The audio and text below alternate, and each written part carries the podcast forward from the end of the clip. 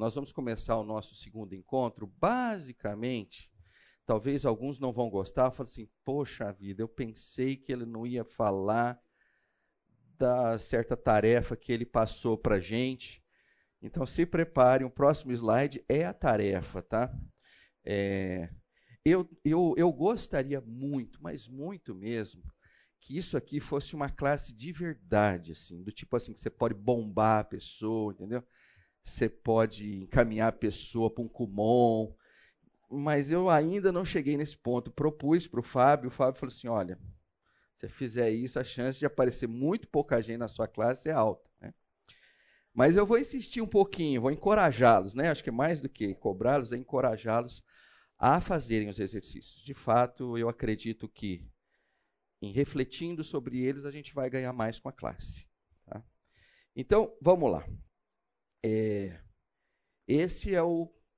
Essas, aliás, são as cinco perguntas que eu passei para vocês. Né? E como a gente ainda está no segundo encontro, é plenamente possível vocês, ao longo da semana, é, irem lá, gastar um tempo e refletir sobre essas perguntas que estão aí. Uh, uma outra coisa que eu queria considerar também com vocês é o seguinte: é, eu publiquei no Facebook o link para o estudo da semana passada. É, eu já ouvi de alguns dizendo assim: ah, mas eu não tenho Facebook, eu tinha Facebook, eu não tenho Facebook. Ah, não, coloca no Instagram, coloca não sei aonde e tal. É, eu, eu, talvez a, a melhor coisa seja o seguinte: caso você queira, é, eu vou deixar aqui, e aí até a gente estabelece assim. Quem provavelmente pedir por aqui deve ter um interesse diferente do que quem alguém sem querer clica ali no Facebook, tá? Então eu vou fazer duas coisas. É, tá gravando, né? Já me deram um pito porque eu botei o número do meu telefone aqui e aí falou assim: não, mas está gravando, o pessoal vai ligar para você e tal. Mas eu entendo que vocês são do bem. Até hoje eu não tive grandes problemas com isso. E eu quero acreditar que quem vai no site da igreja para ouvir a nossa classe, dificilmente é um cara, não, estou querendo o mal do Pedro. Não, não, não, é. então eu ponto o seguinte: eu vou correr um risco pequeno, né? Se eu botar o meu telefone aqui. Então eu vou botar, tá? Então, se vocês quiserem me mandar uma mensagem no WhatsApp pedindo material, opa, eu encaminho para vocês.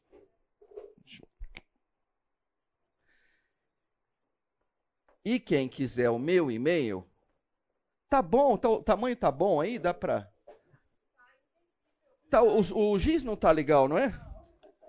É, eu tô notando, esse giz tá gago. Ele, ele... Mas eu acho que é porque ele está duro. Mas eu vou aumentar o tamanho. Melhora, não melhora? Não? Ah, não. Então no intervalo vocês vão vir aqui, né? E caramba, está caindo isso aqui. Vamos lá. Aqui, aqui. Aqui. Então vocês venham. Para quem não está enxergando, o Paulo está enxergando, né, Paulo? Ah, é o reflexo, tá. Bom, vai ficar aqui, tá?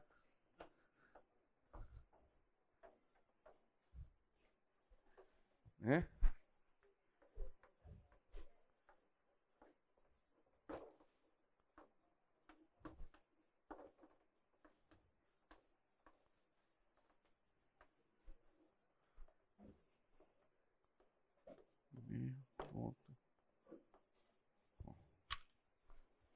Isso aqui tá.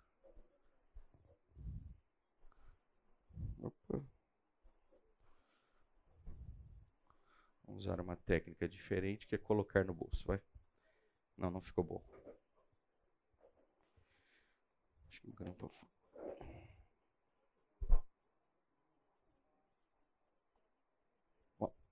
Bom, então, se vocês não enxergarem, como provavelmente não estão enxergando, no intervalo vocês vêm aqui, seja por e-mail, seja pelo WhatsApp, me mandem que eu passo para vocês é, o, tanto o estudo da semana passada, quanto esse que nós vamos ver aqui.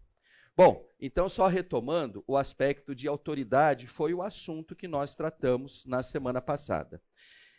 E hoje a gente vai tratar um contraponto da autoridade, que é o aspecto da vulnerabilidade. Tá? Para isso, eu gostaria de começar com uma oração com vocês. Posso? Senhor Deus, muito obrigado, Pai. Muito obrigado por esse dia maravilhoso que está aí fora. Muito obrigado, Pai, porque as tuas misericórdias se renovam. Muito obrigado porque nós temos mais uma oportunidade, ó Pai, de nos dirigirmos ao Senhor, de dobrarmos os nossos joelhos, confessarmos os nossos pecados e termos a plena certeza, ó Pai, de que o Senhor continua a estar conosco, continua a nos buscar, ó Pai, continua buscando um relacionamento de próximo conosco. E é o que a gente espera, ó Pai. A gente espera crescer com o Senhor, a gente espera que o Senhor seja o nosso grande consolador, o nosso grande mestre, né? aquele a qual nós entregamos as nossas vidas. Toma esse tempo aqui, ó Pai, faz aquilo que é do teu agrado, somente aquilo que é do teu agrado. Abençoe a cada um de nós, nós precisamos do Senhor. Ah, essa é a nossa oração, esse é o nosso pedido, em nome do teu amado Filho Jesus Cristo. Amém. Amém, amém. Então vamos lá. Então, gente, é, até o oitavo encontro, eu vou insistir um pouco nisso, de que os nossos estudos estão baseados neste livro que está aqui. Vocês se lembram que eu tinha comentado com vocês que esse livro é, estava para ser publicado daqui a 10 dias, considerando a semana passada, ou seja, quarta-feira ou quinta-feira, o livro estará disponível aqui no Brasil, traduzido, bonitinho e tudo mais. Né? Uh, eu fiz a solicitação para que a, a, a igreja comprasse alguns exemplares, evidentemente, é, é, se comprou ainda não chegou, mas a expectativa é de que entre a semana que vem e a próxima ele já esteja disponível na livraria. Conforme eu disse para alguns aqui, é, o livro é, é muito mais relevante do que os estudos aqui. Existe uma profundidade muito maior lá do que aqui. E eu até é, é, brinco, eu falo assim, puxa vida, aqui eu sou quase que um propagandista do livro e tal, na expectativa de que vocês venham realmente a comprá-lo, a lê-lo e a refletir sobre ele. Tá? Uh, esse é o autor, o Andy Crouch, conforme eu tinha já mostrado na semana passada. É alguém que eu tenho extremo respeito e tal pelo trabalho ao longo da vida dele e acho que ele é um dos caras que mais conhece, mais entende o que está acontecendo com a igreja, principalmente a igreja ocidental, nessas últimas décadas, vamos chamar assim. Né? Uh, esses são os seis temas que a gente vai tocar. Então, hoje a gente vai ficar ainda em força e fraqueza. Como a gente abordou na semana passada a parte de força, a parte de autoridade, hoje a gente vai gastar o tempo para falar sobre fraqueza, sobre vulnerabilidade. Bom, aqui eu fiz uma releitura de um slide que vocês provavelmente vão se lembrar que foi o primeiro slide da semana uh, passada. E eu procurei colocar dessa forma, por, principalmente porque a gente vai usar algumas palavras e elas podem ser um pouco intercambiáveis e tal. E então eu fiz as duas linhas ali, basicamente para dizer o seguinte, né? Que autoridade é a posição em que você se encontra. Do mesmo jeito que vulnerabilidade é a posição que você se encontra. Né? E quando você se encontra nessa posição, você fica de uma forma, né? você fica no estado. Né? E o estado que está, alguém que está na posição de autoridade, é um estado de força. Do mesmo jeito, quem está numa posição de vulnerabilidade está num estado de fraqueza. E o complemento que eu procurei colocar ali, que acho importante, é o seguinte: quando você tem autoridade, está no estado de força, a tua condição é uma condição de poder sobre outras pessoas. Uh, e do mesmo jeito é o seguinte: quando você se encontra vulnerável, você está no estado de fraqueza, a tua condição é de risco. Né? Você está sob risco risco de perder alguma coisa, risco de ser ameaçado, um risco de ser perseguido, um risco de ser excluído. Mas, enfim, é, toda fraqueza ela está remetida a um contexto de um risco que você corre. Tá? Uh, quando eu utilizar essas palavras, eu vou procurar fazê-las nessas condições, embora eu acredite que eu vou errar aqui e ali, então me perdoem, já eu já peço perdão antecipado se eu misturar um pouquinho as bolas. Bom, então vamos lá. O que é vulnerabilidade? Né? A vulnerabilidade é, é, daquelas palavras que, quando você vai no dicionário, acho que todos vocês já tiveram essa experiência, que é assim: você vai procurar a palavra, ele fala assim, estado de tal. Então, por exemplo, quando você procura vulnerabilidade, ele fala assim, estado do vulnerável. Aí você fica chateado com o dicionário, né? Porque falou, mas espera, não respondeu a minha, a minha pergunta, né? Então, por isso que eu já trouxe o significado aqui de vulnerável. Então, o que é o que significa estar o que, o que significa ser vulnerável ou estar vulnerável?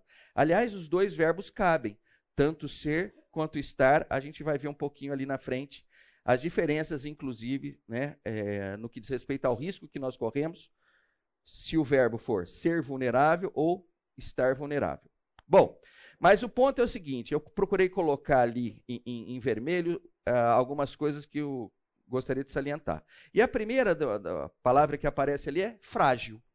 Né? Alguém que está vulnerável, ela está, essa pessoa está fragilizada. Frágil é uma palavra que para nós hoje, ela, acho que ela tem um, um significado é, é, comum, pelo menos aqui no Ocidente. Quando você compra alguma coisa, né, de vidro, de porcelana. Né? É, é comum você ver na embalagem ali, né? Está é, escrito o quê? Conteúdo frágil, não é? Ah, todos vocês já receberam algum pacote, algum conteúdo frágil, né? E por que, que o cara escreve lá? Por que, que ele se dá o trabalho de botar um adesivo a mais, muitas vezes, escrevendo conteúdo frágil? Né? Porque aquilo que é frágil, aquilo se quebra facilmente. Aquilo se trinca facilmente. Então, é legal a gente olhar nesse aspecto seguinte: né? uma pessoa fragilizada é uma pessoa que se quebra facilmente. Né? É uma pessoa que se trinca facilmente. Né? Uh, uma outra palavra interessante que aparece de vulnerabilidade é indefeso. Né? Ou seja, uma pessoa vulnerável, uma pessoa que não tem defesa. Então, quando a gente olha para uh, pessoas que estão uh, morando na rua, né? e aí bate o, aquele frio uh, absurdo. Né? Essas pessoas são vulneráveis e, nesse caso especificamente, pela falta de defesa de não ter um teto, de não ter um cobertor, de não ter um local aquecido. Ela não tem defesas para com a ameaça do frio. Né? Então, isso é mais uma leitura de um indefeso. Né? E aí tem uma outra palavra que eu acho interessante, que é suscetível. Né? Suscetível, eu acho interessante. É, eu não sei se já aconteceu com vocês, mas acontece com algumas pessoas. Né? É, algumas pessoas são suscetíveis a opiniões. Então, é, você pode ir ao médico Vamos pegar um cardiologista. Né? E você chega no cardiologista e ele diz para você assim: Olha, a sua pressão está alta, seu nível de colesterol está alto. É, e isso não, não é bom. Algumas pessoas vão dizer assim, doutor, então o que é que tem que fazer? Olha, senhor, você toma dois dias, um daquele, puxa aqui, tira a dieta tal, e a pessoa sai ali animada. Né? Opa, legal, vamos começar a fazer isso. Existem algumas pessoas que não vão sair assim. As pessoas vão sair como? Elas vão sair assim. Será que eu chego até a noite? É? Acabou a minha vida. Eu imaginei que eu fosse viver eternamente e parece que eu. Né? Então ela é suscetível à opinião. E aí eu não estou nem dizendo que o cardiologista intencionalmente faz isso com um, não faz isso com outro. Eu tendo a entender que o cardiologista não está nem muito assim empático a isso. Ele está falando aquilo que ele precisa falar para dar os medicamentos que ele precisa dar, para dar as receitas que ele precisa dar e tudo mais. Mas, enfim, tem pessoas que são suscetíveis. Né? É, é, jornal é uma coisa desse tipo, né? Algumas pessoas veem o jornal e você nota assim que o semblante da pessoa vai vai vai vai caindo, vai caindo, vai caindo. Termina o jornal, ela está ali em, é, em prantos. Ela está esperando que o próximo assalto vai ser na casa dela, né? Que o próprio o próxima pessoa que vai é, ser atropelada vai ser ela. Ela ela é suscetível, né? tem esse contexto. Né? Bom, então isso só para dar alguns temas. Né? Ah, é, só, só, alguns temas não, algum, algumas ah, sinônimos e tal da palavra vulnerável. E aí, vocês vão se lembrar que lá no finalzinho da, da primeira aula, eu procurei colocar esse texto. Né? E nós ficamos um pouquinho nele, né? vamos ficar mais um pouquinho hoje, que nessa carta de Paulo é muito interessante que é, Paulo trabalha com dois tipos de pessoas, e de certa forma, os dois tipos de pessoas a gente pode chamar de pessoas vulneráveis. Né?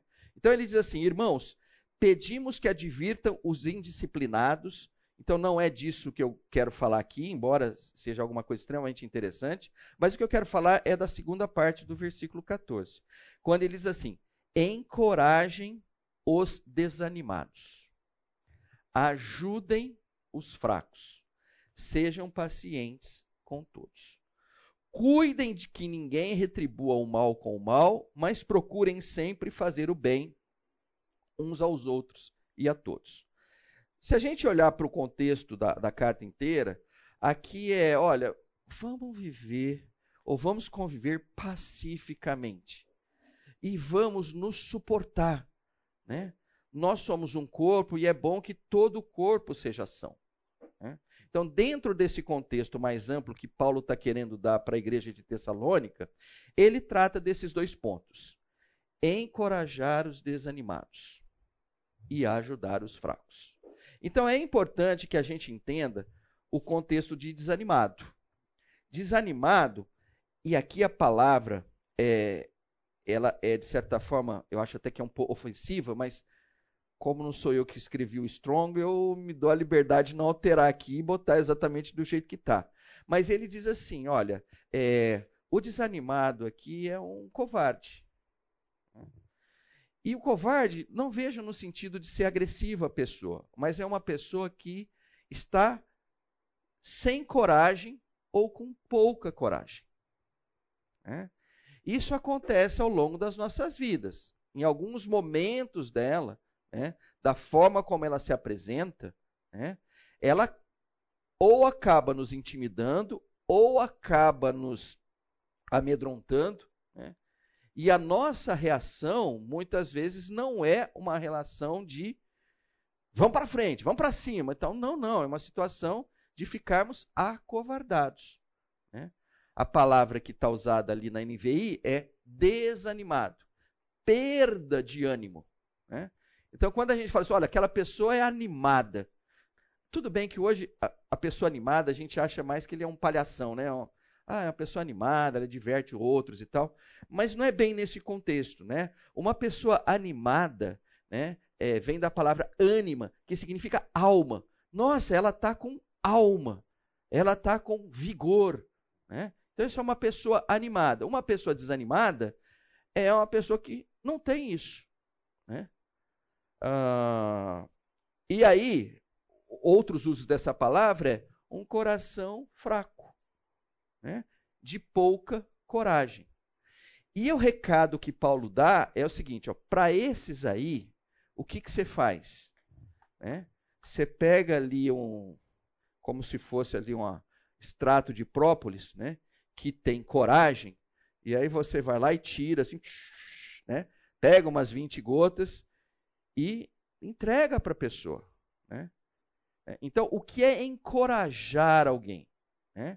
Encorajar alguém é levá-la à condição de que ela olhe e fale assim: terei, tenho condições de trabalhar essa condição, tenho condições de vencer essa condição, tenho condições de aceitar essa condição. Né? Ah, é, é, algo muito interessante porque é, quando eu digo que eu usei o exemplo do extrato de própolis, né? de você dar 20 gotas, é, é engraçado, esse, esse, exemplo não é bom. Sabe por quê? Porque se vocês pensarem bem, né, encorajar nunca é demais. Parem para pensar nisso. Nossa, eu não gosto dessa pessoa porque ela me encoraja muito. Eu não gosto dessa pessoa porque ela me encoraja em todo o tempo. Eu não gosto dessa pessoa porque ela é cheia de querer me encorajar. É difícil você ouvir esse tipo de reclamação. Né? O mais comum é o quê? As pessoas que marcaram a vida de vocês estão atreladas a aquelas que te encorajaram ao longo da vida. Pode olhar, né? Pode olhar. Né? Esses dias eu estava ministrando uma aula e, e, e, eu achei que eu fui um pouco duro com, com a turma. É, e logo apareceu um outro professor, que esse é professor mesmo, né? E eu só apareço lá de bico de vez em quando, né? E ele pegou e, e, e como é que eu vou dizer assim? Aquela dura que eu dei, ele transformou aquela dura num certo encorajamento ali e tal, né?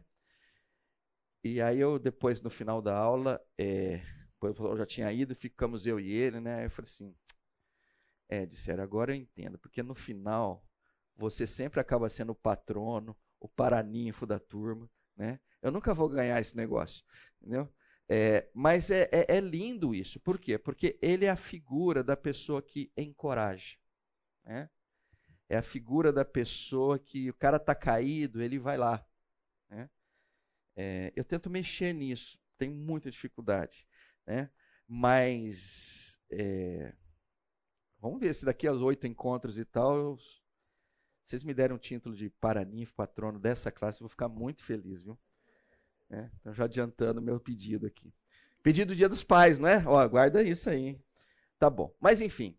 A outra coisa é ajudem os fracos. Né? E aí, aquilo que a gente já olhou, né? O fraco. O fraco é, é, é fácil a definição do fraco, né? É aquele que não tem força. Isso é o fraco. Né?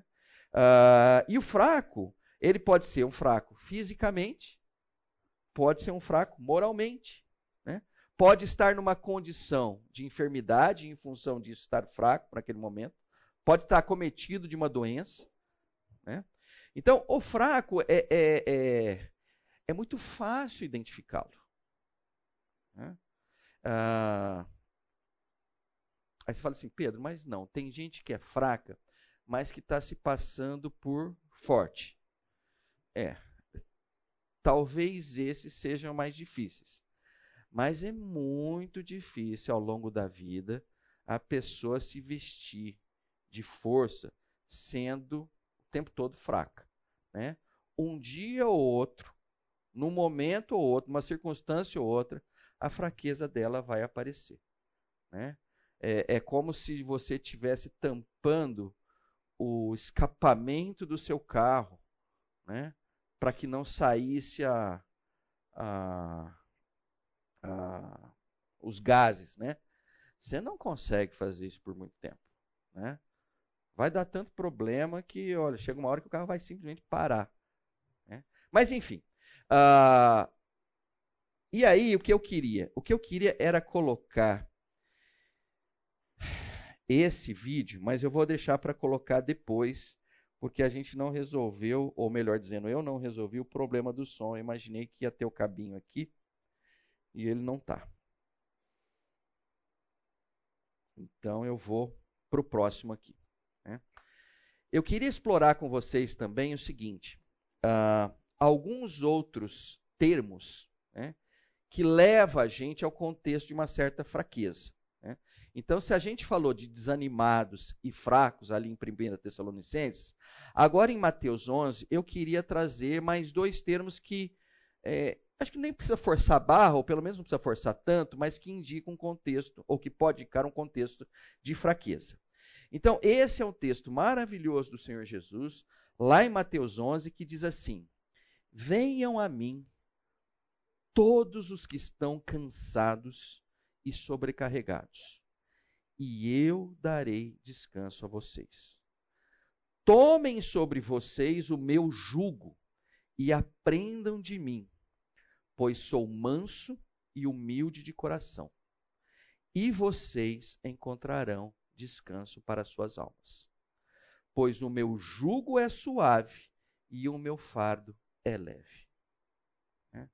Um dos textos mais conhecidos das Escrituras, sem dúvida alguma. É. Ah, mas ainda assim, talvez a gente vá conseguir tirar algumas coisas aqui é, que a gente não tenha, que a gente possa não ter refletido até hoje. Vamos ver se a gente vai ter sucesso nisso. Se não tiver sucesso nisso, não é isso que eu estou perseguindo. Tá? Ah, então, se atentem ao texto em si, que já é, o básico dele já tem uma riqueza absurda. Então, nós vamos pegar aqui, do mesmo jeito que a gente pegou é, é, desanimados e fracos, a gente vai pegar aqui cansados e sobrecarregados. Vamos para o lance dos cansados. Né? Aliás, deixa eu só voltar um pouquinho. Eu eu sempre olhei para esse texto de cansados e sobrecarregados, assim como um certo sinônimo, né? E eu pensava na minha cabeça assim: o judeu muitas vezes ele quer quando ele quer reforçar uma ideia, ele usa várias palavras que são sinônimos e tal para reforçar a ideia. Eu acredito que é o contexto aqui, mas eu acho que é algo mais. Porque a hora que você vai no original de cansados e vai no original de sobrecarregados, vocês vão ver que tem diferenças relevantes. Vamos ficar aqui com o aspecto de cansado. Né? É, olha que coisa interessante. Né? A, no grego, a palavra aqui, copial, cop, alguma coisa desse tipo aqui, é labuta. Né? Eu vou um pouquinho para baixo e depois eu vou voltar na labuta. Então ele diz assim: olha, trabalho com esforço, de trabalho físico e mental.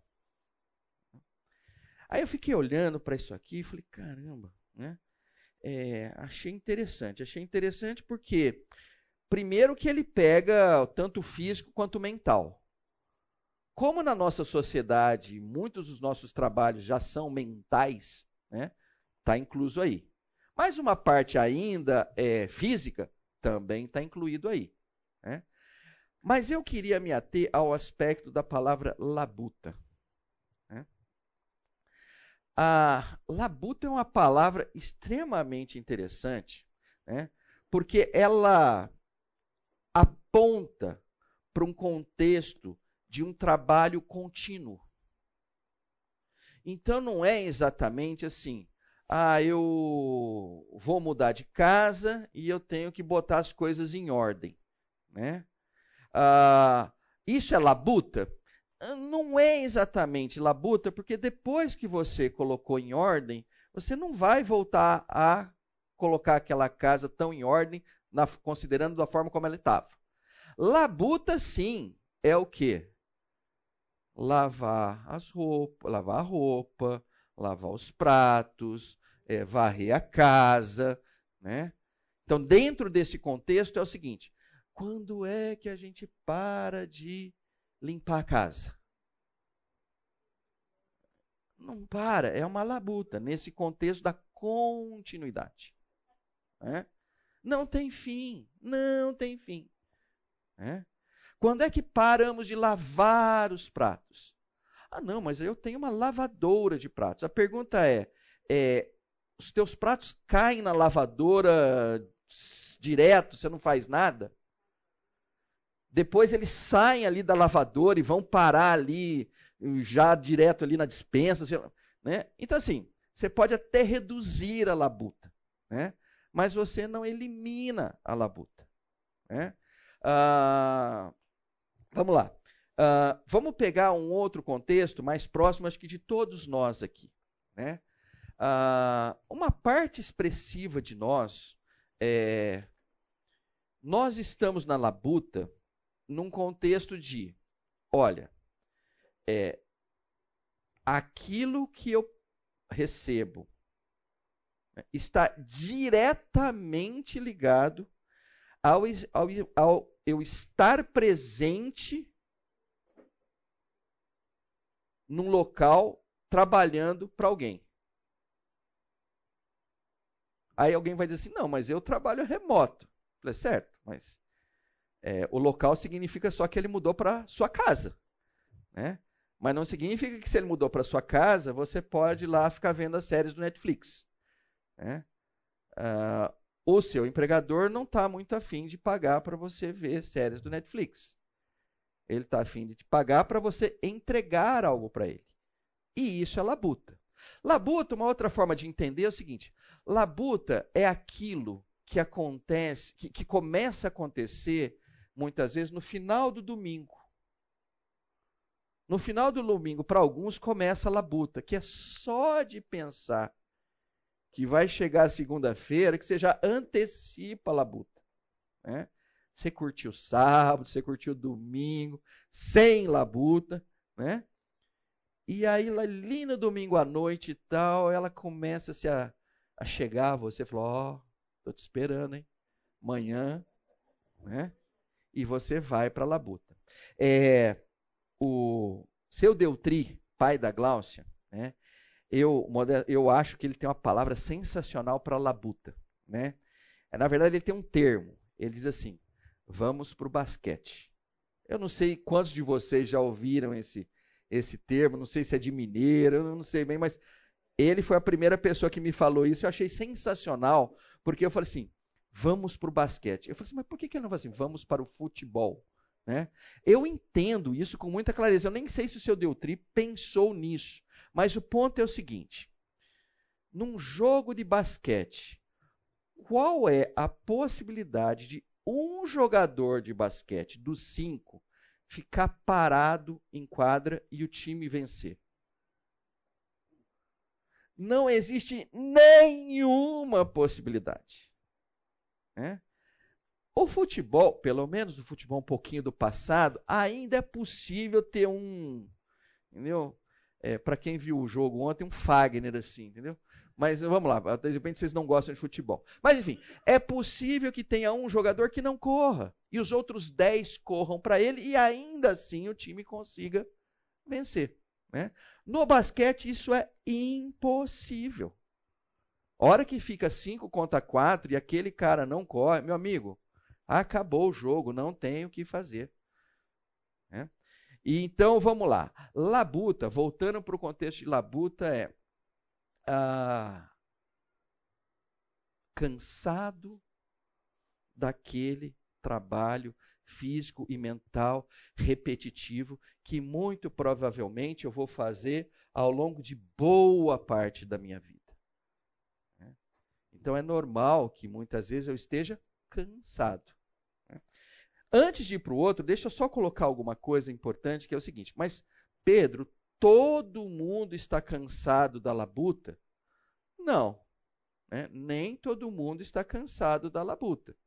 Né? Por quê? Porque algumas pessoas se aposentam e conseguem ter uma, uma aposentadoria o suficiente para deixarem a labuta. Então, labuta não é algo que acomete a todos durante a vida toda. Né? Alguns nasceram em berços é, esplêndidos, ricos, né? E é possível que nunca precisem ir para a labuta. Né? Então, isso é uma coisa muito interessante. Nem todos estão na labuta. Alguns, quer dizer, uma boa parte está. Agora vamos lá, deixa eu só advogar em, contra, em, em causa própria, uh, porque eu não queria estar no rol desses últimos dois que eu coloquei aí. Quer dizer, não é que eu não queria, né? Eu não queria ser confundido. Porque a pessoa, eu não sei se vocês já ouviram isso. Estou cansado de trabalhar para o outro. Vou montar o meu próprio negócio. Já ouviram isso? Né? Eu acho, eu acho, eu já ouvi isso várias vezes. Mas por que você quer montar um negócio? Cansei de trabalhar para os outros. Né? Eu olho, eu falo assim, caramba, onde, quem falou que a hora que ele montar o seu negócio, ele não vai trabalhar para outro. Alguém falou, alguém falou. Talvez a novela, né? Porque de repente aparece o empresário da novela e ele só vai em, em festas, então talvez o cara tenha uma ideia assim. Não, esse cara é empresário, ele não trabalha. Né? Eu falei, gente, deixa eu falar uma coisa. Né? Todo mundo que é empreendedor sabe de uma coisa: proliferam as pessoas para qual você trabalha. Né? Se de repente você tinha um chefe, agora você tem um milhão de chefes. Né? Então, só para, é, como eu disse, advogar em causa própria, é o seguinte: quando você escolhe empreender, talvez você tenha que dizer assim: não quero mais trabalhar para alguém, quero trabalhar para uma grande multidão. Legal, então você vai ser um empreendedor. Você vai trabalhar para muita gente. Olha, você vai trabalhar para os seus funcionários, você vai trabalhar para os seus clientes, você vai trabalhar para os seus parceiros, você vai trabalhar para os seus fornecedores, você vai trabalhar para muita gente, você vai trabalhar para o governo. Você vai... Olha, você vai trabalhar para muita gente, né? Então você quer trabalhar para muita gente? Quer, é o meu sonho. Então vá ser empreendedor. Entendeu? Então vamos lá, ó. só para a gente se situar de novo, é, a gente tinha falado ali do, da figura do cansado, e agora eu queria falar do lance do sobrecarregado, tá? Ah, e eu vou fazer o seguinte, eu vou pegar essa, eu vou pegar essa, ah, essa parte aqui do Strong. Né? É, quando ele fala de sobrecarregado, deixa eu só voltar um pouquinho. Ele fala assim, olha, de carregar alguma coisa, né? Sobrecarregado, na verdade, assim, é carregar mais do que o que supostamente você deveria carregar, né? É mais ou menos como é, já deve ter acontecido com vocês isso, né? Às vezes, assim, é, o carro diz que suporta ali cinco pessoas. Aí daqui a pouco você põe dez pessoas. Né? E aí você fala assim, nossa, mas esse carro não está andando igual andava. Né? O carro está sobrecarregado. Né? Tem mais coisa ali do que deveria estar, tá, né? para que ele pudesse performar bem. O sobrecarregado é nesse contexto aqui. Mas aí tem uma derivação da palavra é, fortizo que é Fortune, né? que diz assim, é, eu vou pegar lá no final, né? não, não vou passar pelo, pelo, pelas, uh, por todo ele aqui, eu vou lá no final, que diz assim, ó, um fardo que deve ser carregado pelo indivíduo, ou seja, como algo pessoal e, portanto, intransferível. Isso é uma coisa sensacional. Por quê? Ele é diferente do cansado. Né? O cansado, olha que coisa, até a sociedade moderna, pelo menos a sociedade ocidental, ela trabalha um pouco o lance do cansado. Ela é, vamos dizer assim, de certa forma, misericordiosa com aquele tipo de cansado, que é aquele tipo de labuta. Né? Que é o quê? Ao longo de um ano, a sociedade se estruturou e, e disse para você o seguinte: olha, eu vou te tirar da labuta aos sábados e aos domingos. E para muitos ainda, olha, eu vou te tirar da labuta depois das seis da tarde. Né? E para outros tantos é o seguinte: olha, vai ter 30 dias ao longo do ano que eu vou te tirar da labuta. Né? Então tem um lance de o cansado ele, ele ser, de certa forma, assim, beneficiado. Entendo a palavra beneficiado, mas assim, olha, tem buracos ali, olha, não, ninguém vai trabalhar 365 dias no ano. Vocês vão trabalhar nos dias úteis. E o dia útil, a princípio, é uma jornada de 8 horas. Ah, não, mas eu trabalho para caramba 10. Ah, eu trabalho para caramba 12. Olha, numa sobrou 16 horas, na outra sobrou. Enfim, você sai da labuta em algum momento. Né? O sobrecarregado, aqui, ele é diferente. Né? Aqui é o seguinte: é uma carga que você não consegue transferir para ninguém. Ela é tua. E ela é tua 24 horas por dia. Então vamos lá. Mas, o Pedro, mas dá alguns exemplos aí. Então vamos lá. Quem é mãe? Quando uma mulher se torna mãe, agora não vejam isso no contexto negativo, por favor. Mas quando é que você descansa com relação ao seu filho ou à sua filha? Não há descanso. Não, mas eu delego para. Olha, deixa eu te falar uma coisa. Você, você continua preocupado. Baixa um pouco o nível, mas você continua. Né? Ah, não, mas sabe o que acontece? É só nos primeiros anos. Quem aqui já não viveu a história de que a, o filho, a filha, foi no cinema, no shopping à noite, você ficou lá de pegar, né? Aí, por alguma razão, ou você não instalou ali o Google Maps, ou ela não ligou o GPS, não sei o quê, e você acha que ela sumiu e você nunca mais vai vê-la na vida. Né? Né? São, é, é, ou seja, muitas vezes os filhos são aqueles. É uma coisa intransferível, aquilo eu vou carregar. Não, mas ela casou e agora problema dela com o marido dela. É, é, pode ser, né? Eu, eu não descarto que tem maridos melhores do que outros, tem esposas melhores do que outros, mas assim, você não, você não deixa de ser mãe, você não deixa de ser pai. Né? É, você está presente ali. Né? Ah, vamos lá. Existem outras condições assim? Existem várias outras condições assim. Né?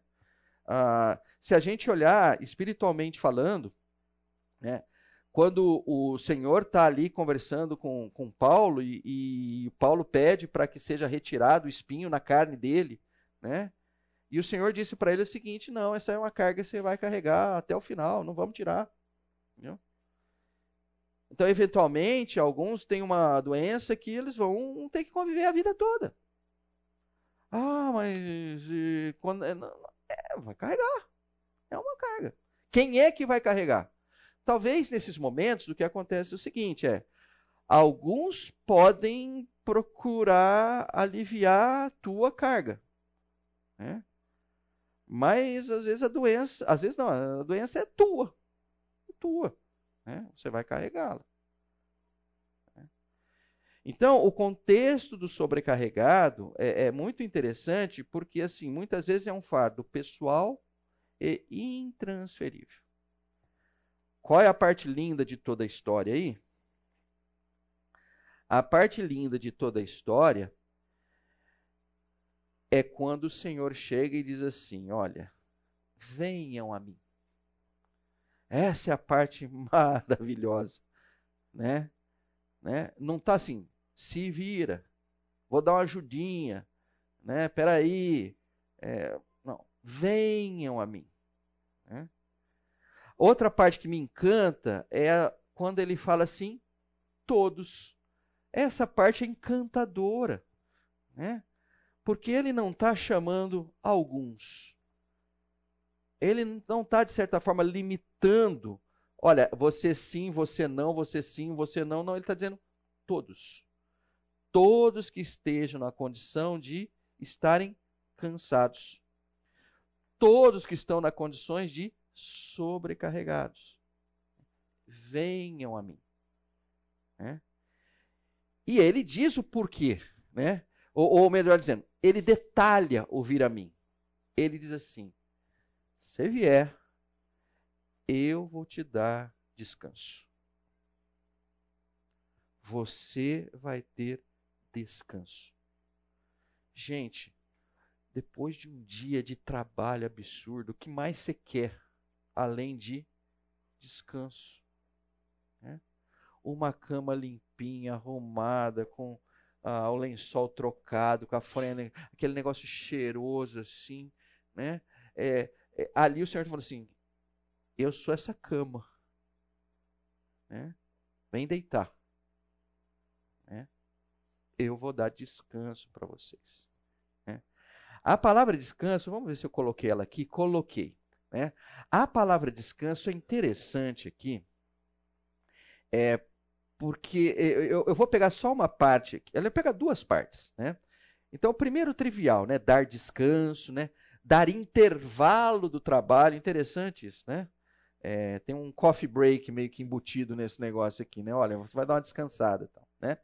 Mas eu acho interessante que tem uma palavra aqui que é, eu, eu, eu, pego isso aqui do inglês, tá? E aí volta e meia eu traduzo. Então, olha que coisa doida que deu aqui, né? É, tá vendo ali na segunda linha aparece por implicação? Aí ele põe a palavra atualizar, né? Mas quando ele traduziu para atualizar, a palavra em inglês que está ali é refresh, né? Aí eu achei interessante, né? Porque a hora que ficou atualizar aqui, não ficou bom, né? Eu queria escrever aqui refrescada, né? É, refrescante, né? Mas eu achei legal isso, né? É, me, me, lembrou assim de Coca-Cola, né? Sabe aquele nossa, que está suado, uma sede absurda e aparece aquela propaganda da Coca-Cola assim, com aquelas bolinhas. Aquilo ali é absurdo, né? Aquilo é um negócio fantástico, coisa linda, né? E o que o Senhor está dizendo é o seguinte, olha, é, vem para mim que tem um refresh. Eu vou dar uma refrescada em você. Eu sou refrescante. Né? Eu achei sensacional isso. Né? E a última palavra, que é, é, aí na última mesmo, na última linha, ele parece assim, ó, dou descanso, é descanso, aí aparece assim, relaxo, né? Ó, comigo você vai relaxar. Você está tenso, né? Comigo o caminho você relaxa, né? É quase que a figura de o Senhor falou, eu vou fazer a massagem em você. Onde que está doendo? Peraí, né? Ele vai fazer, né? Eu achei sensacional isso aqui. Mas enfim, voltando para cá, né? É, é, é, muito importante, né? E se a gente for levar para semana uma coisa só, eu gostaria que vocês levassem isso, né? O Senhor nos conhece, o Senhor sabe que todos nós, né? É, estamos sujeitos a estarmos cansados, né? Todos nós, independente é, de quem somos e tal, é, carregaremos algumas cargas que são pessoais, são nossas, são intransferíveis. Né?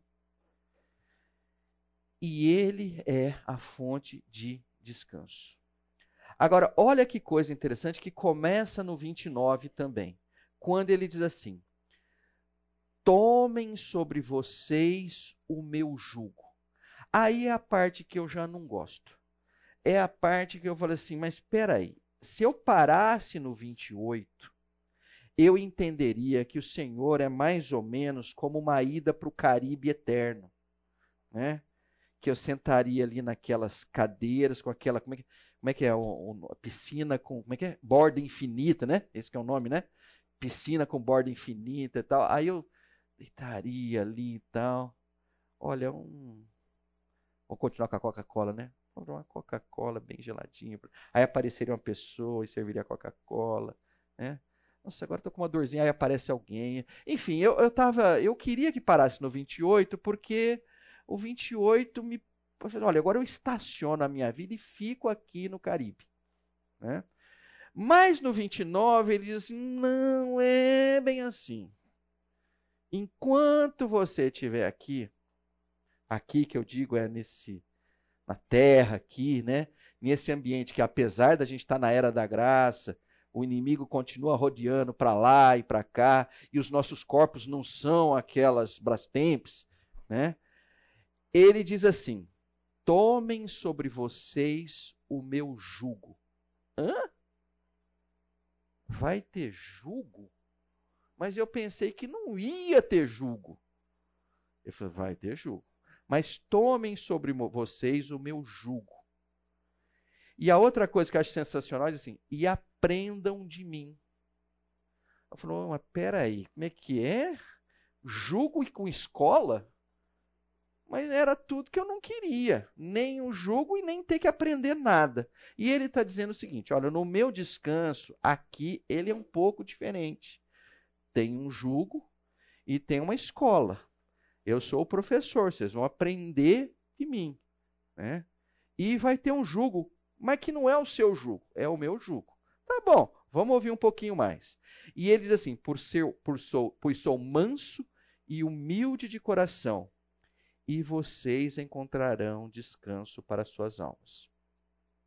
E aí, quase que um, uma certa repetição. Pois o meu jugo é suave e o meu fardo é leve. Quando eu olho para o 29 e 30, até para não me estender muito, é, eu trouxe essa figura aqui, que ela me deixou assim impressionado. Então, tem uma chance de eu estar tá falando uma coisa errada a partir de agora. Quer dizer, tinha chance antes, mas eu achava que não tinha. Então, por isso que eu não falei. Eu achei que eu, tudo que eu falei até agora tinha a ver. Agora eu tenho uma certa duvidazinha. Eu vou falar, mas eu não vou ser tão assertivo quanto o que eu falei até então. Isso que vocês estão vendo aqui é um jugo. Né? Então, se você for lá no Google e botar lá a palavra jugo, né, vão aparecer um monte de imagens parecidas com essa. Algumas vão aparecer como está aqui, sem os bois. Né? Algumas vão aparecer com os bois. Né? Mas eu fiquei olhando para isso aqui, e, e aí é a parte que eu queria que vocês é, viessem comigo aqui. Quando o Senhor fala que o jugo é dele, ele fala assim: o meu jugo. Né? Aí a gente pode ter duas interpretações. É nisso que eu estou dizendo que eu não quero ser tão assertivo. Uma interpretação é que ele é, vamos dizer assim, eu sou o dono da carroça, né? Que nessa carroça tem dois bois tem um jugo né, e tem uma carga. Então você pode entender que ele é dono do jugo, da, da carroça, da carga, né? E de certa forma ele é aquele que vai sentar ali em cima e vai é, tornar aquela caminhada leve, suave. Eu olhei para essa primeira e falei assim, mas engraçado pela primeira vez na vida, porque eu sempre tinha entendido que era desse jeito. Né? Aí, quando eu bati o olho aqui, falei assim: caramba, mas peraí, tem jugo de um só? Aí eu fui lá na internet e falei: ó, jugo de um só. Quando eu digo de um só, assim, é, é aqui é um jugo para duas cabeças, certo?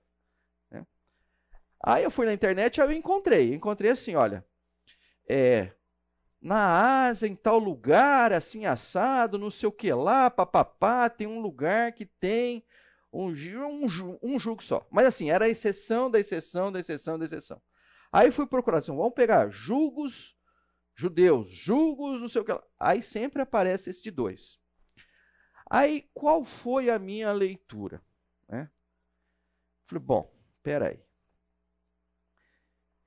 Então, aqui desse lado aqui, pode ser que esteja o Senhor, e desse lado aqui estou eu.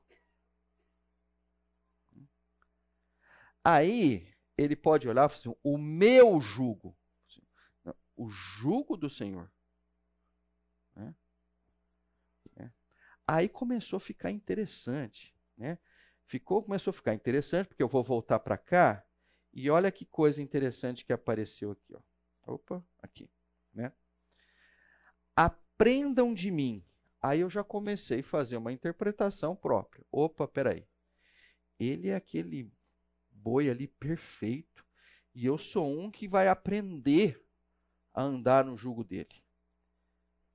E ele vai dizer assim: Nós vamos aprender, eu vou te ensinar como é que você carrega um jugo. Como é que é? Eu vou te ensinar. Mas num contexto assim, olha, eu não. É, na visão anterior que eu tinha, é, ele estava de fora dando lição para mim né, como dono da carroça, olha, eu estou te ensinando, olha, faz assim, faz assado, não anda muito rápido, anda, olha para o lado. Né. Agora ficou um pouco diferente. Eu falei assim: não, não, não, não, não, não. O negócio é o seguinte: eu não estou de fora, eu estou com você. Eu estou de um lado, você está do outro lado. Eu vou te ensinar como é que carrega esse fardo aqui. Né? E a outra coisa que começa a fazer um monte de sentidos é o seguinte: quando ele assim, eu sou manso e humilde de coração. Né? O que me pareceu, olha, o Senhor que está do meu lado ali carregando, que eu estou carregando o jugo junto com ele e tal, ele é manso e humilde de coração. Ou seja, a sensação que me passa, ele não vai sair numa carreira e eu vou é, tentando ir atrás. Não, eu sou manso e humilde de coração. Entendeu? Nós vamos no, entendeu? Vamos numa mansidão, né? Nós vamos nada de orgulho, né? Uma coisa humilde, né? E aí ele diz, ó, pois o meu jugo é suave. Você fala, opa, peraí. Então ele está dizendo o quê? Vamos lá, voltando para cá o jugo dele é suave, o que veio na minha mente aqui. Bom, ele, o jugo dele é de isopor e os outros são de madeira. Não, talvez não possa parecer isso, até porque nem isopor tinha lá, né, na época. Mas o ponto é o seguinte: me parece assim, olha, em alguns momentos, né, eu vou estar te carregando mais do que você vai estar uh, mais do que você faria esforço. É mais ou menos como o seguinte: agora vamos lá, vamos pegar uma coisa bem simples. Vocês já subiram uma escrivaninha uh, do primeiro piso para o segundo piso? E aí o que acontece? Né? Duas pessoas, pelo menos, tá? Então vamos lá, vamos interpretar. O que, que, já, o que, que acontece o tempo inteiro? Né? Tem o que vai aqui andando de cá, não é isso? E tem o que vai aqui empurrando de cá. Né? Qual é a certeza que você tem no final? Hã? Você sempre trabalha mais que o outro. Você fala, caramba, e, né, eu trabalhei para ele. Né? E se você perguntar para o outro, o outro vai falar assim: e eu vai falar a mesma coisa. Né? Mas eu só estou dando esse exemplo para dizer o seguinte: olha, dependendo dos bois que você coloca aqui, né, né, vai ter um boi que vai te ajudar nesse processo. Vai ter um boi que vai ser pesado nesse processo. Né? E o que ele está dizendo assim, olha, eu vou ser suave. Né? Eu vou ser suave. Né? E por último, a, a compreensão é assim: ó, o meu fardo é leve. O jugo é suave. Né? Então, olha, nós vamos num, num pace aqui, numa, numa passada suave. E o fardo, que é o que está sendo carregado, ele está dizendo: olha, é leve. É? Eu não vou. É, é, é, você vai notar que comigo é leve. Se comparado com você fazendo sem mim. Tá? Mas era isso que eu queria comentar com vocês. Então, assim, leiam ao longo da semana, reflitam ao longo da semana sobre Mateus 11, de 28 a 30. E mais do que isso, permitam né, que o Senhor esteja junto com vocês nisso. Não dá. Talvez aqui alguns já tenham tido burnout, talvez aqui alguns estejam próximo do burnout, é, talvez alguns aqui não sabem o que é, mas semana que vem pode ser que saibam. Né? O ponto é o seguinte, né? Entendam, levar a vida sem o Senhor né, é extremamente cruel. Grudem nele. Né? Aceitem esse contexto do jugo. Coloquem a cabeça de vocês né, junto com o Senhor. Né, e vocês vão perceber, assim como eu acredito que vários de vocês já perceberam, sem o Senhor eu não teria vencido. Sem o Senhor eu não teria chegado. Tenho certeza que se a gente deixar para compartilhar aqui, vários de vocês vão comentar experiências. A pergunta é o seguinte: é que essas experiências sejam constantes nas vidas de vocês. Sejam em função da labuta, que vão deixar vocês cansados, seja em questão daquela, daquele carga intransferível e pessoal que vão deixar vocês sobrecarregados. Tá? Vamos para frente agora mais um pouco. Ah, o para frente agora significa ir para trás. É, olha só que coisa maravilhosa que fizeram para nós aqui. Conseguiram acertar o nosso som. Eu estou falando isso antes de botar, né? Tá dando medo agora. Mas vamos lá, funcionou. Eu queria que vocês vissem, são se vocês são como eu, eu falo assim, nossa, mas eu, será que o Pedro vai colocar 30 minutos, 40 minutos? Não, não, tem 5 minutos, tá? Então, nos próximos 5 minutos, é, é, ouçam isso aqui. Não, não tem, alguns vão dizer assim, Pedro, põe no legendado. Não tem legenda. Então, está dublado, por isso que eu fiz questão que tinha, tivesse que ter o som. Tá?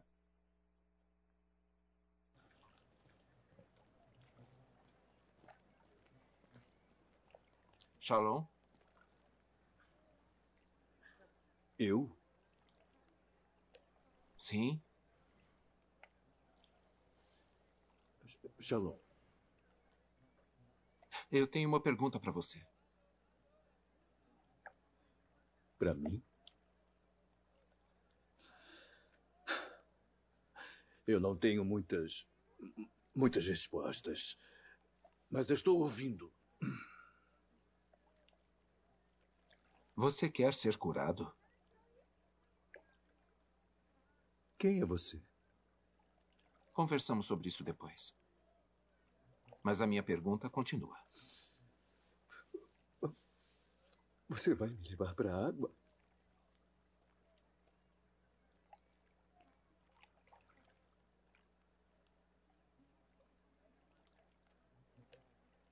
Olha, eu estou tendo um dia muito ruim. Você está tendo um dia ruim há muito tempo.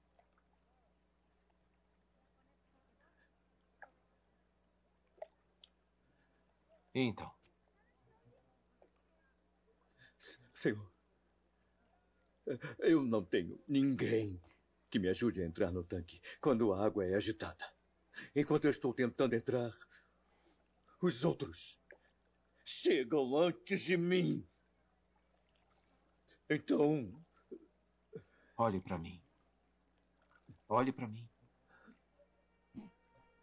Não foi isso que eu perguntei. Eu não estou perguntando quem está ajudando você, ou não está ajudando, ou quem está atrapalhando. Estou perguntando sobre você. Eu, eu, eu tentei. Por muito tempo, eu sei. E você não quer falsas esperanças de novo, eu entendo. Mas este tanque não tem nada para você. Não significa nada. E você sabe. Mas você ainda está aqui. Por quê?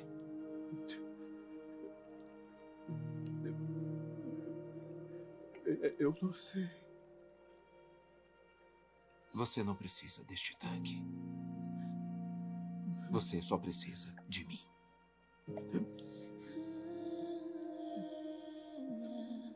Então, você quer ser curado?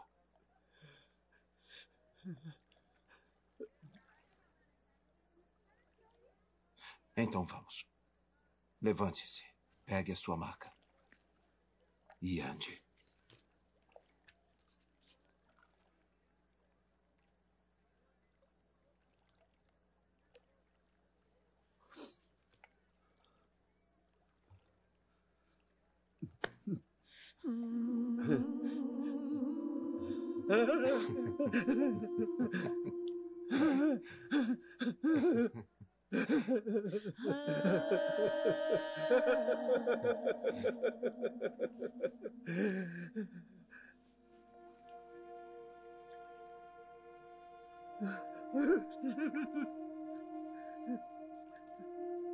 Yeah.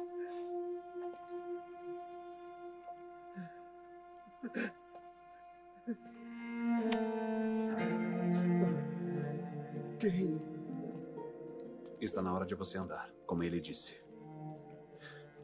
Não se esqueça da sua maca.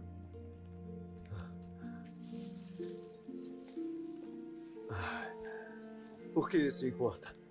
Porque você não vai voltar aqui. Essa vida acabou. Tudo muda agora.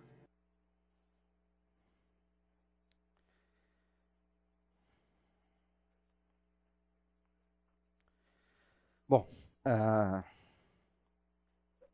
fica como um fechamento do que a gente procurou estudar aqui. Ah, alguém quer fazer algum comentário? Tudo bem até aí? Ah, tá bom. Então vamos lá. Ah, vamos dar uma olhada é, inicial agora sobre as dimensões da vulnerabilidade. Ah, por que, que isso aqui é importante? Né? Ah, é possível que alguns estejam vulneráveis sem saber que estão vulneráveis. É possível alguns acharem que tem uma vulnerabilidade, mas na verdade tem outro. Há alguns que simplesmente sentem uma sensação de vulnerabilidade e não conseguem explicá-la. Só se sentem fracos, só se sentem sobrecarregados, mas não têm uma clareza do porquê estão cansados e do porquê estão sobrecarregados. Então, quando eu trouxe esse aspecto aqui das dimensões da vulnerabilidade, ele tem a, a, o objetivo de, inicialmente, permitir que vocês descrevam com muita clareza a vulnerabilidade de vocês. Mas ele também tem um segundo objetivo, que vocês olhem aquelas pessoas que estão próximas a vocês para procurarem enxergar a vulnerabilidade do outro. E enxergando a vulnerabilidade do outro, aí voltamos lá naquele texto inicial, que você possa encorajar um desanimado, que você possa ajudar um fraco. Né? Mas seja para um ou seja para outro, é importante que você reflita, que você conheça. Né? Até porque essa reflexão e esse conhecimento tendem a ser as fontes de uma empatia mais verdadeira e mais permanente na vida dos outros. Bom, então, posto isso, é, eu procurei aqui colocar quatro dimensões da vulnerabilidade. Tá? É, eu acredito que a gente vai fazer parte da primeira e nós vamos ter que deixar um pouquinho para o terceiro encontro para concluir as outras. Mas a primeira que eu coloquei aqui foi alcance. Então, olha só. É, o que, que eu quero dizer com alcance da vulnerabilidade? O alcance da vulnerabilidade, ele pode ir de um extremo ao outro. Então, ele pode ser um alcance que é de apenas e tão somente um indivíduo. Então, a vulnerabilidade é personificada, ela é completamente individualizada. Até correr, correr, correr, correr, correr e chegar num ponto de uma vulnerabilidade de todos. Então, para dar um, um, exemplo simples aqui, alguém pode ter uma doença autoimune, pertence a ela, ela não vai transferir isso para absolutamente ninguém, ela não é contagiosa, né? Aquilo pertence a ela. O alcance é dela. Evidentemente, as pessoas que estão em volta dela né, vão sentir ondas dessa vulnerabilidade. Mas a essência da vulnerabilidade é está individualizada. Mas o alcance pode ser de todos. Então vamos dar um exemplo simples, né? Há uma pandemia, que é o que a gente passou nos últimos anos. Ela não fez acepção de pessoas, ela não fez acepção de nações, né? É simplesmente um vírus que não tinha nenhum sequer preocupação com isso, né? E foi algo que tornou o planeta todo vulnerável. Então, isso é o que eu quero chamar de alcance da vulnerabilidade. O segundo ponto é a duração da vulnerabilidade. Então, a duração da vulnerabilidade é ela pode ser de horas. E ela pode ser pela vida toda.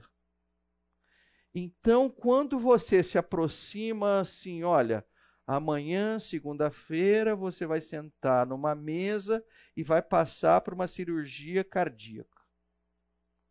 Aquelas horas que você vai estar sentado naquela cama de hospital, com as pessoas ali abrindo você, né, são horas em que você está extremamente vulnerável. Você não vai ficar uma vida toda ali, você vai ficar horas de vulnerabilidade.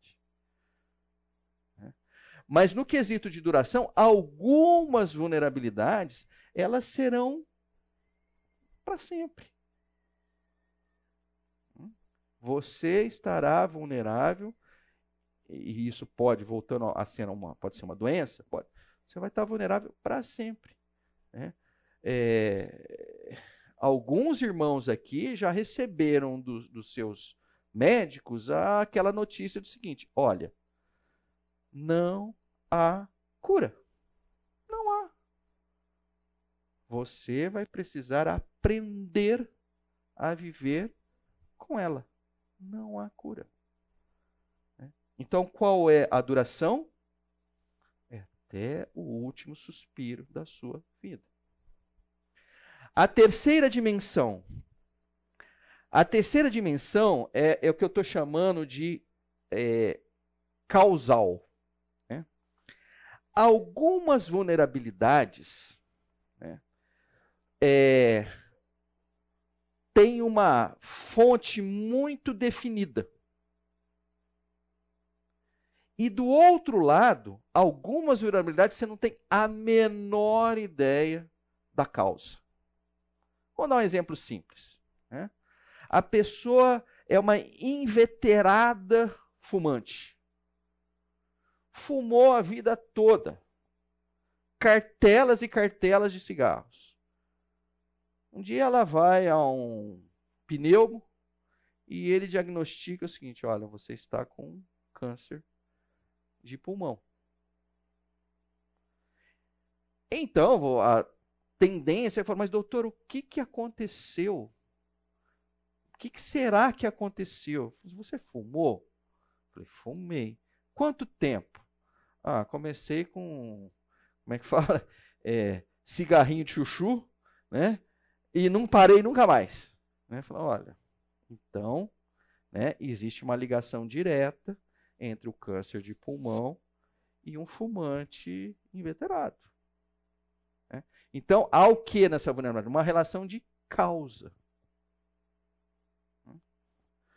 Algumas coisas acontecem e que não tem explicação. Né? Pô, mas como assim? Ah, olha, o... saímos aqui e tal, e olha, uh, no que fui ultrapassar, estava ali no, no, sei lá, no sinal vermelho, e sei lá, me deu um branco e tal, atravessei, tive um acidente automóvel, morreu. Né? O que aconteceu? Não, estava fazendo tudo certo, estava no sinal, estava aqui, estava ali, tal, papá, ah, morreu, sei lá, né? Tem muitas coisas que não têm essa relação causal, né? Deixa uma família vulnerável, deixa outros vulneráveis e tal, mas não tem uma causa definida. E por último, tem o contexto do vulnerabilidade social. Né? É, vocês me dão mais um minuto? Porque tecnicamente eu ainda tenho dois minutos se todos vocês olharem ali para trás. Tá? Então eu vou usar esses dois minutos para dizer, falar rapidamente. Depois a gente vai olhar cada uma delas com muito carinho. Acho que isso vai ser muito legal. Né? Mas a vulnerabilidade social. Olha, eu nasci negro. Num país que tem na sua estrutura o racismo. Socialmente, né, eu serei uma pessoa vulnerável. Pode ser uma etnia não necessariamente a cor. Pode ser um gênero. Eu nasci mulher. Né? Numa sociedade que, de certa forma, não trabalha o gênero de uma forma igualitária. Socialmente, eu vou ter maiores dificuldades porque eu nasci mulher.